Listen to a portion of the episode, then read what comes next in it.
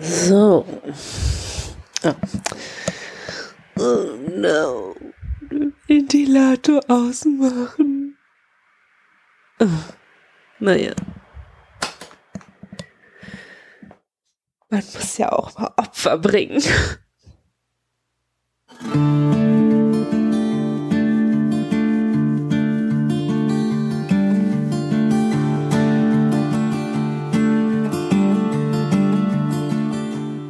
Hallo und herzlich willkommen zur neunten Episode dieses einen Formats von vielen. Ich bin Hanna Rosenblatt und in dieser Ausgabe kommentiere ich die Dokumentation Die Kinder, die niemand schützte, in der es um den sogenannten Missbrauchsskandal von Lüchte geht. Und ich formuliere weitere Gedanken dazu.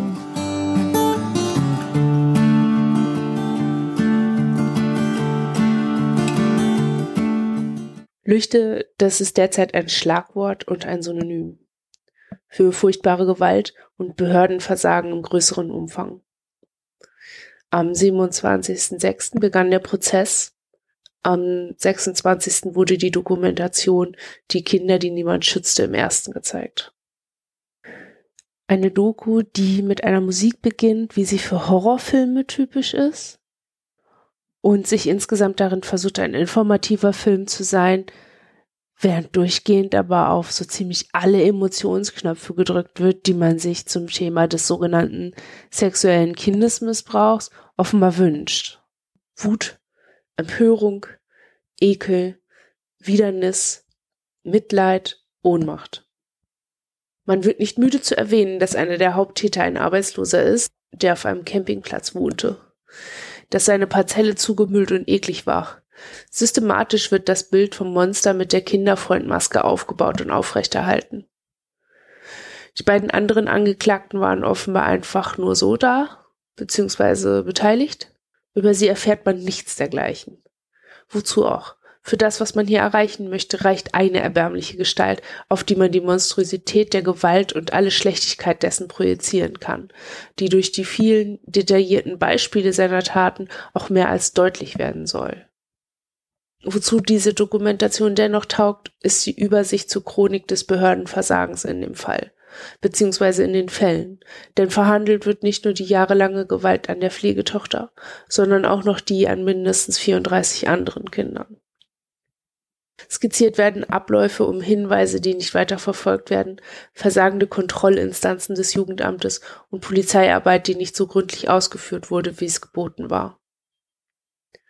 Ich habe mir den Film angesehen, weil ich die Berichterstattung in den verschiedenen Zeitungen und Online-Artikeln nicht verfolgen konnte. Das Wording, das Framing, die Kommentare darunter, das ist wie immer und wie immer ist es mir einfach unerträglich. Warum? Weil ich aufgrund meiner eigenen Betroffenheit sehr deutlich spüre, wie sich mit diesen Formen der Auseinandersetzung oder der Berichterstattung von der Gewalt zu distanzieren versucht wird, beziehungsweise äh, wie diese eine spezielle Kluft, die sie zwischenmenschliche Gewalt schlägt, gar nicht zu überbrücken versucht wird, sondern mit Emotionen und Projektionen zu füllen versucht wird. Was nicht funktioniert nicht so. Die Dokumentation zu kommentieren ist schwierig, denn sicher ist sie trotz ihrer Fehler und Schwächen eine Informationsquelle. Aber für welche Art der Information? Es sind sehr wenige Sachinformationen. Das Thema allein, die Beteiligung von Kindern, das schreiende Unrecht dient der Begründung für das Spiel auf der Emotionsauslöseorgel und damit auch dem Fehlen weiterer Informationen, die dazu dienlich sein könnten, sich mit diesem Ereignis oder diesem Umstand, dass die Gewalt passiert ist, auseinanderzusetzen. Und to be clear, es ist schlimm, was da passiert ist. Es ist Unrecht passiert. Man muss diese Geschichte erzählen, aber nicht so und nicht einfach nur, weil sie passiert ist. Für mich ist es schwierig, sich vorzustellen, ob Menschen, die in ihrem Leben nie dieser Art der lange andauernden Gewalt von nahestehenden Menschen ausgesetzt waren, begreifen können, welche Ebenen für die Überlebenden mit solchen Filmen auch besprochen werden. Ist euch klar, dass euch da nicht nur erzählt wird, dass da jemand jemanden schwer verletzt und ausgenutzt hat? Ist euch klar, dass euch da nicht nur eine Geschichte von Schutz und wehrlosen Kindern, die überlegenen Erwachsenen unterworfen wurden, erzählt wird? Ist euch klar, dass euch da die Geschichte von etwas erzählt wird, das nicht vorbei ist, wenn ein Gerichtsurteil gefällt, eine Therapie erfolgreich beendet, ein anscheinend normales Leben gelebt werden kann? Ist euch klar, dass das auch eure Geschichte ist? Dass ihr mitgemeint seid, wenn jemand sagt, dass es auch ein gesellschaftliches Problem ist, wenn es möglich ist, dass so etwas passiert? Ist euch klar, dass ihr diese Gesellschaft seid? dass ihr, dass am Ende wir alle, ob ungeschlagen oder nicht, auf eine oder viele Arten auch MittäterInnen, ZeugInnen und Opfer zugleich sind. Filme wie dieser dienen dazu, sich von denen, die wir TäterInnen nennen, abzugrenzen. Sie dienen dazu, Begriffe wie sexueller Missbrauch mit Vorstellungen zu füllen, die oftmals auch gar nichts mit der Realität zu tun haben. Sie werden benutzt, um einen juristischen Prozess verstehbar zu machen. Denn die Justiz hat mit dem normalen Leben nichts zu tun.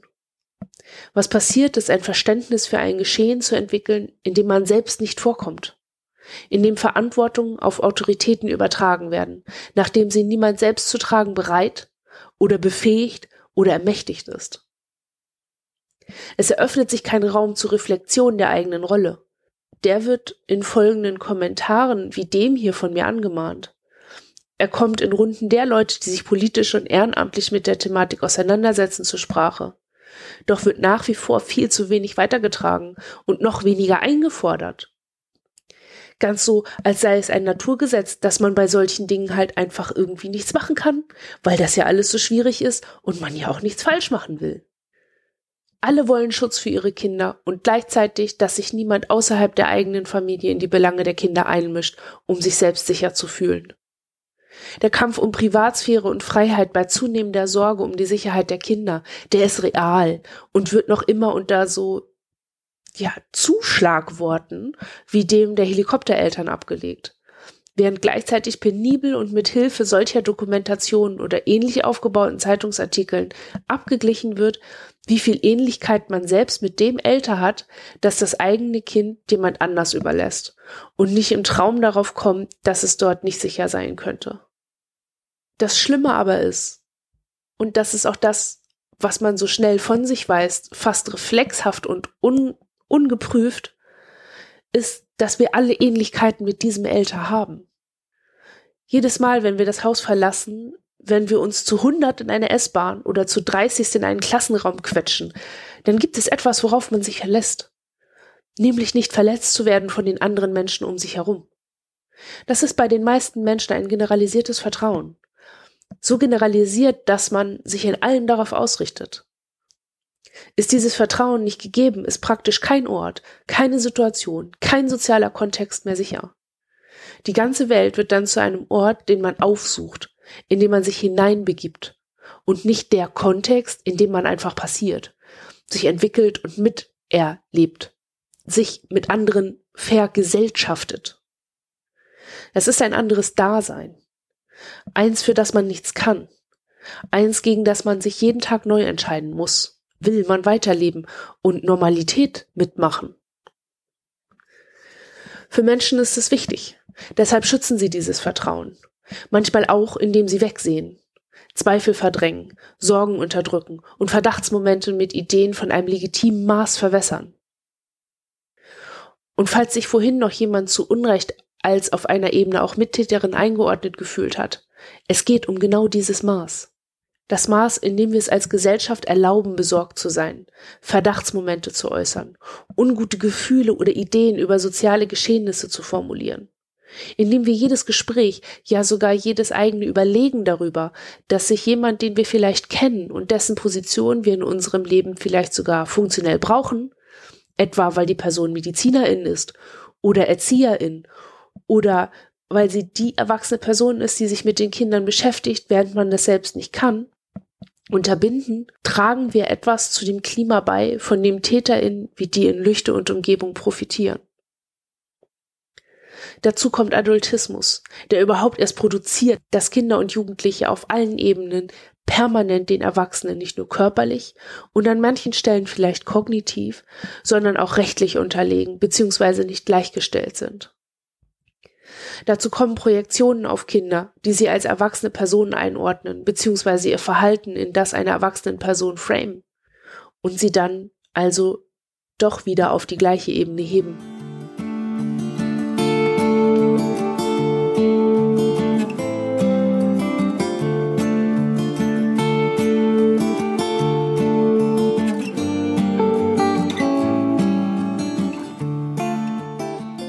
Möchte in dieser Folge nicht den Eindruck erwecken, als wüsste ich, was man dagegen tun kann, dass Gewalt wie diese passiert.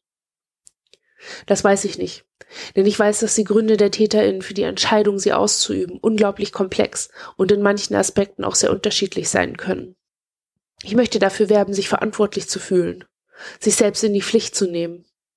Und zwar nicht nur in die Pflicht, zu jeder Zeit und überall zu sagen, dass man Leute wie die TäterInnen verabscheut oder ihnen das Schlechteste der Welt wünscht oder dass man Gewalt wie diese verurteilt. Abscheu und Ablehnung sind Abgrenzungsgesten, nicht mehr und nicht weniger. Abgrenzung ist aber nicht das gleiche wie Verantwortung zu übernehmen. Wenn man Verantwortung übernimmt, dann geht man auf das Thema zu. Dann konzentriert man Schuld nicht auf eine einzelne Person oder auf einen einzelnen Umstand, sondern erkennt an, dass auch die Idee von Schuld dazu dient, Verantwortung von der Gesellschaft und damit auch sich selbst wegzuschieben. Ich spreche hier auch davon, Verantwortung für das eigene Leben zu übernehmen. Denn unsere Leben sind voneinander nicht so hübsch zu trennen, wie viele Leute das glauben. Wir haben alle miteinander zu tun und jede Verantwortung, die wir für uns selbst tragen und pflegen, tragen und pflegen wir auch für andere mit. Das zu etablieren und zu machen erfordert Kraft und Mut. Und ja, auch die Bereitschaft, Fehler einzugestehen, beziehungsweise noch einen Schritt weiter, zuzulassen, dass sie passieren. Es bedeutet auch, eine Fehlerkultur zu entwickeln, indem man über Fehler und Fehlentscheidungen als etwas spricht, das in einem Kontext passiert ist und nicht in einem persönlichen Individualfehlerzustand, der bestraft und verändert gehört. Es bedeutet die Notwendigkeit, sich von Strategien der Beschämung und Demütigung zu lösen und aufzuhören, Menschen, die Schlechtes tun, zu schlechten Menschen zu erklären. Man wird zwischenmenschliche Gewalt niemals beenden können, wenn zwischenmenschliche Gewalt völlig unkritisch dazu benutzt wird, den Alltag und die sozialen Positionen zueinander abzustecken.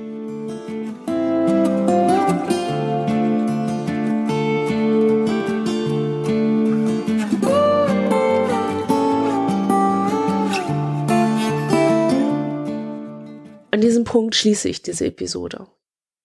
Das Thema ist enorm groß und hochgradig aufgeladen.